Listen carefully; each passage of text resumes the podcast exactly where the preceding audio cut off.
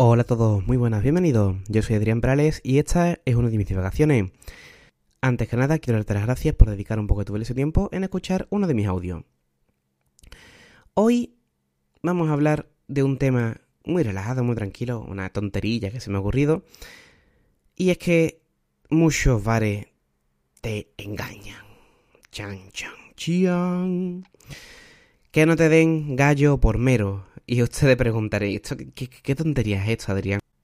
Pues sí, señores, tengo algo que sacar a la luz en este momento, en este audio, y es que muchos bares, cuando le pide gallo empanado, te dan mero empanado. Y vosotros diréis, ¿qué más da? Si está todo igual de bueno. No, todo no está igual de bueno. Y donde se ponga un buen gallo.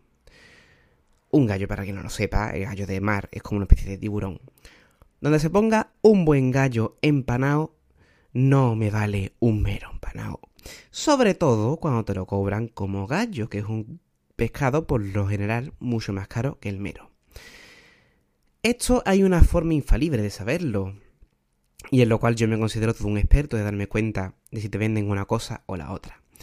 Cuando tú cortas el gallo, los filetes se te vienen solos a la boca, digamos, que se te hacen pequeños filetitos de, de, carne en la boca. Sin embargo, el mero, si tú lo, lo muerdes, te encuentras con que todo es homogéneo y digamos como que se te mm, deshace en la boca. No se quedan como los filetitos pequeños como en el gallo, sino que se te deshace. Así que el sabor es muy diferente y la textura es muy diferente. ¿Qué pasa? Como he dicho, muchos locales te lo venden como si fuera gallo porque es un pescado parecido en sabor, que no es igual, parecido. Y el delito no está solamente en que te lo vendan, sino en que te lo cobren igual, como ya he dicho anteriormente. ¿Qué pasa? Si tú me vas a vender un mero como si fuera gallo, empanado, pues mire usted, cóbremelo como si fuera efectivamente mero. Pero no me quiero usted vender un pescado que yo no le he pedido y me lo cobre como el pescado que sí se lo he pedido. Por desgracia es algo que ocurre muchísimo y seguramente muchos de los oyentes lo puedan decir de otros productos que suelen consumir. Yo como soy un gran aficionado del gallo empanado, pues es el caso más sangrante y para mí más denunciable de los que me he encontrado.